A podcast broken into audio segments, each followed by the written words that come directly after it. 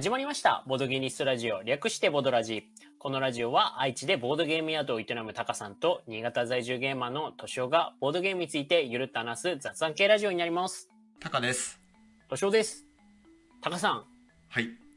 ついにですね、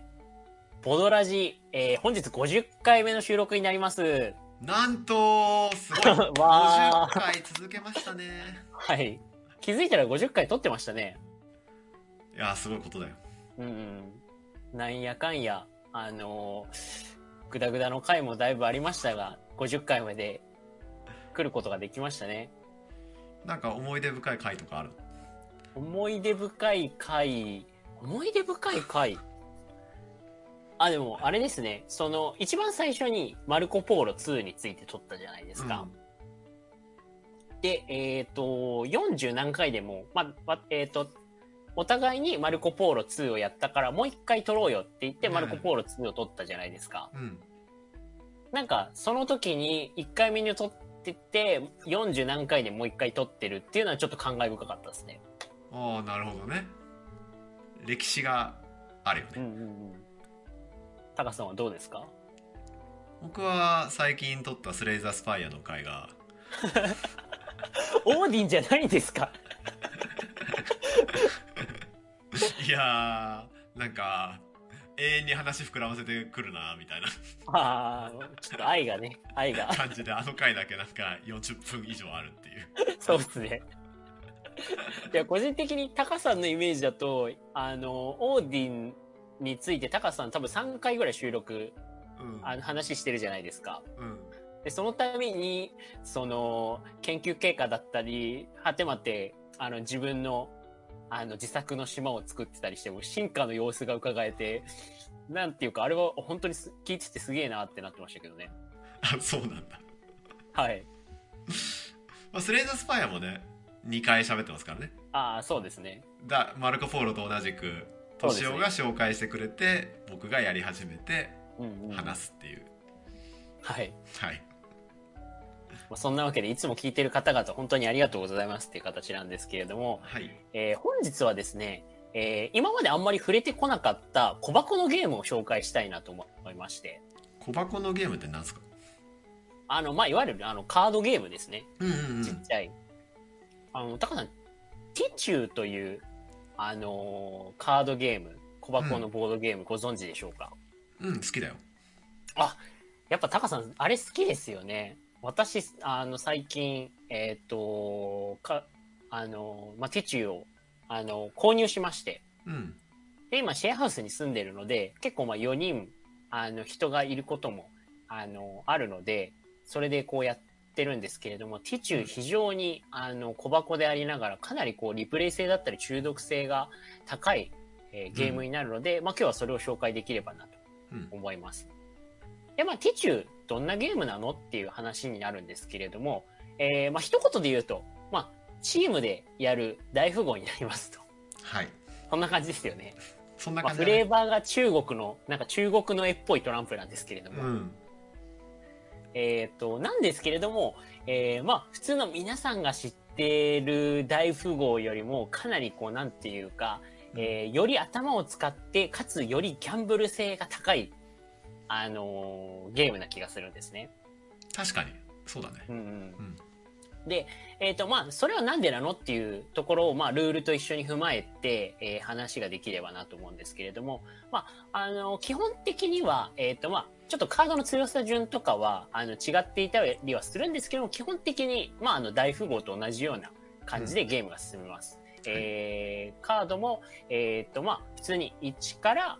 ん？違うな。えっ、と、2からエースまでですね。2からエースまでの、えー13枚のカードと、あと、まあ、えっ、と、普通のトランプにはない4枚の特殊なカードは使うんですけれども、まあ、基本的に大富豪と同じようなルールにはなっています。うんただもちろん、あのーまあ、カードゲームにはなるので、大富豪と違う、あの、ポイントがありまして、えーまず、一つ要の部分なんですけれども、ペア戦、えーチーム戦であるということですね。えーゲームの終了の、えートリガーが、えー最後の、えー一人になるまでというところなんですけれども、えっ、と、まあ、この、点の取り方なんですけれども、えー、二通りありまして、まず、えっ、と、5のカードに5点の得点。うん。えー10のカードと、あとキングのカードに、えー10点の得点が振られていますと。うん。一応もうちょっと詳しいルールはあるんですけど、基本的に、えっ、と、まあ、5点のカードが5点。えっ、と、あとそれ以外ね、10点のカードが、えっ、と、まあ、1色につき、えー10点あって、まあ、それが4色あるので、えーまあ、合計100点の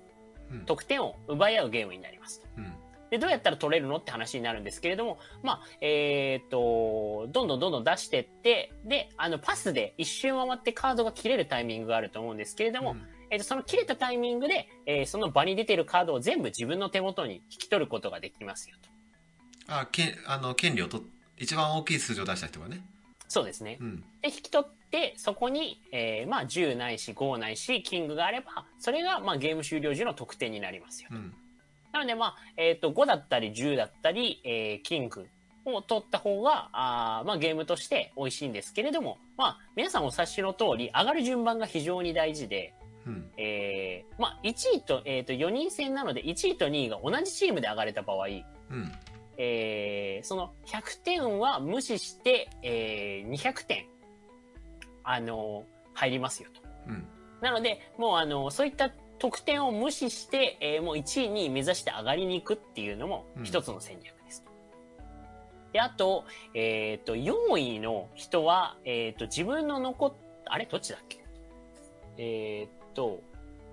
ちょっと、えっ、と、ルールがうろ覚えなんですけれども、えっ、と、うん。4位の人は自分が取ったそのトリック、手元にあるカードを、えー確か1位の人に。で、うん。自分が持っている手札を、えーっと、こう、まあ、誰かにあげたりみたいな。こう、4位になると、まあ、自分の手元には残らないですよ的なルールが、うん。ごめんなさい、ちょっとここの部分、うる覚えなんですけれども、えっと、できるだけなので4位にはなりたくないですよっていうルールになります。うん。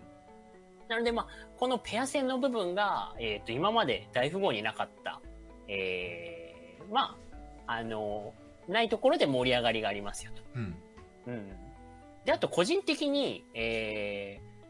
ー、ボムとティチューっていう、まあ、あの、文字通り、その、このゲームの、あの、まあ、名前にもなってる、うん。えーアクションがかなりこう、ゲームを盛り上げてるなとうん。思いまして、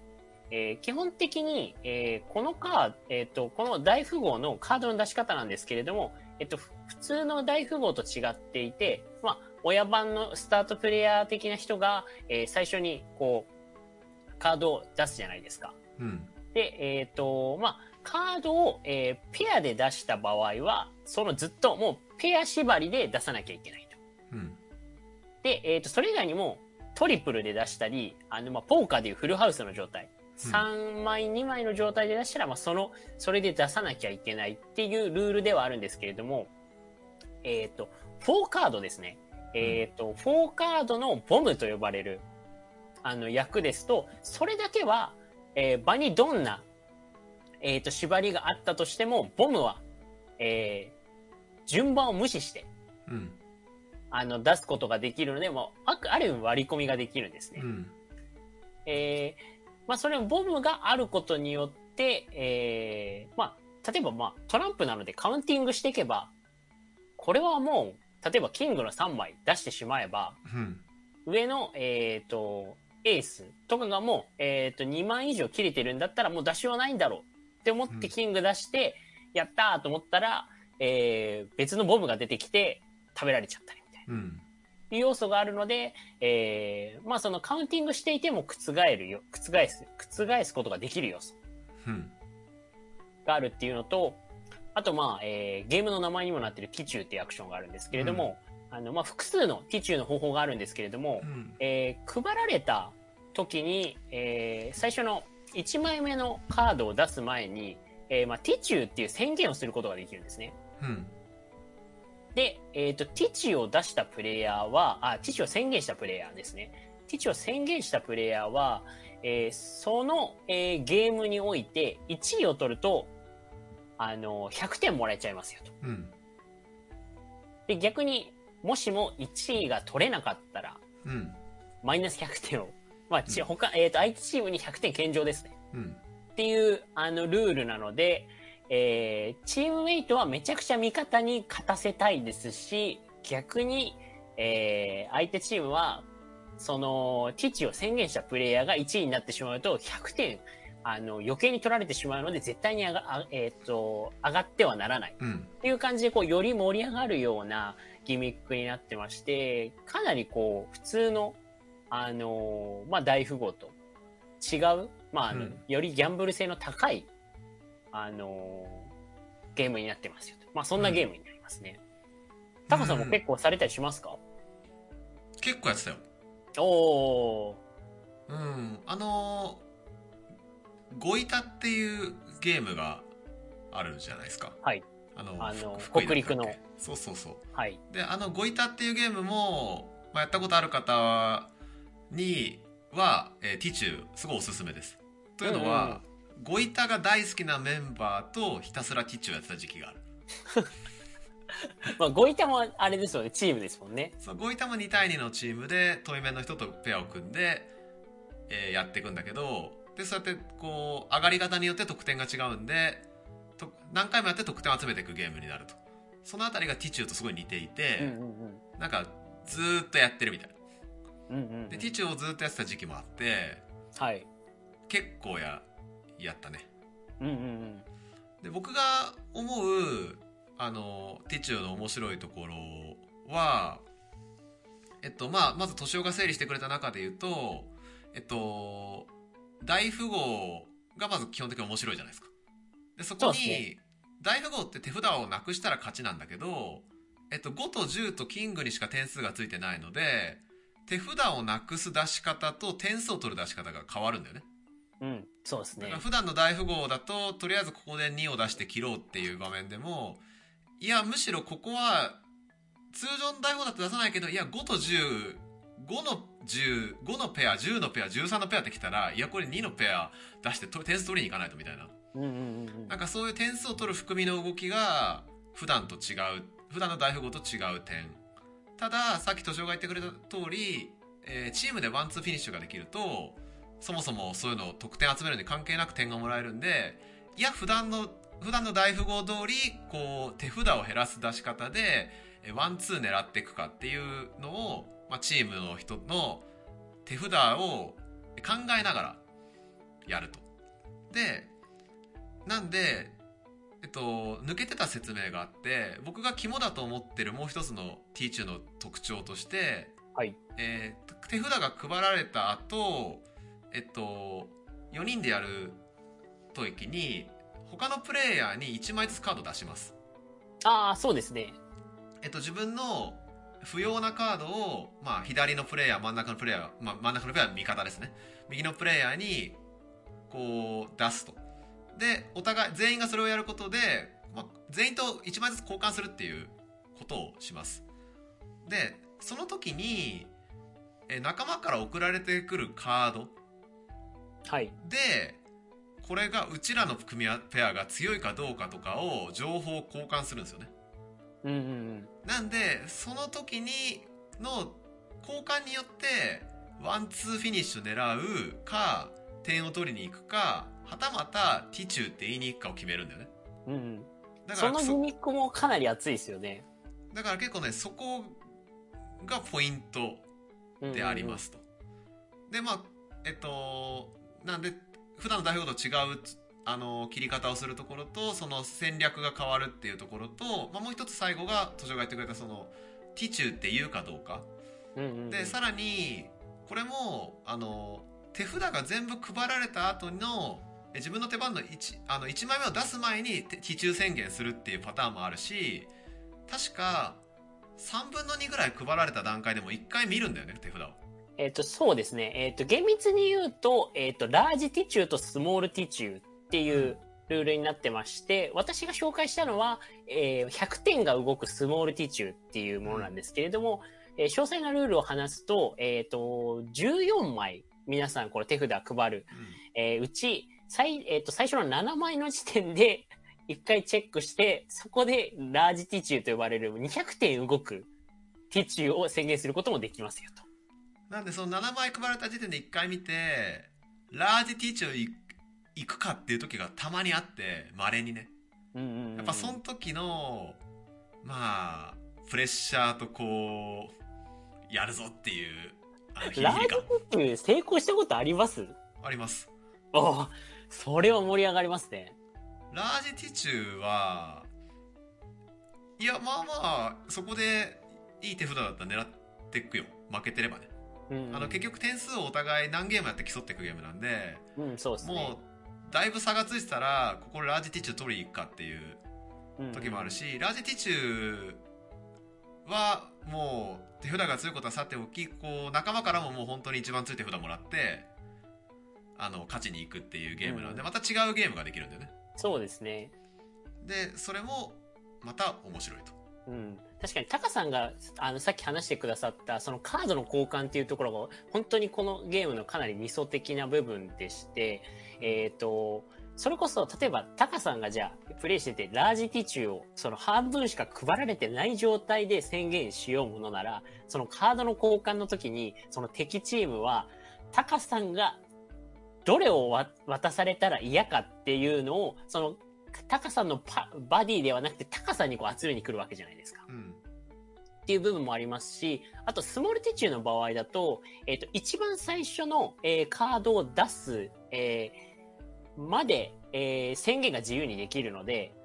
逆にカードの交換前に、あえてスモールティチューを宣言することによって、味方に、おい、お前のカードも強いカードもよこせよっていう、こう、まあ、ある意味、カツアゲじゃないですけれども。みたいなこともできるし、逆に他のプレイヤーから変なカードが、より、なんていうか嫌なカードを渡されないように1枚、最初の1枚目を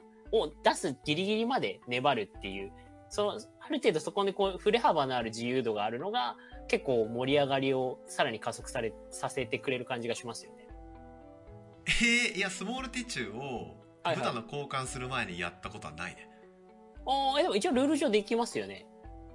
うん、できるのかどうかもちょっと知らなかったけど、そんなシチュエーションに出会ったことはなかったんで結構今驚きました。うんうん。確かルール上多分できたと思うんですけど、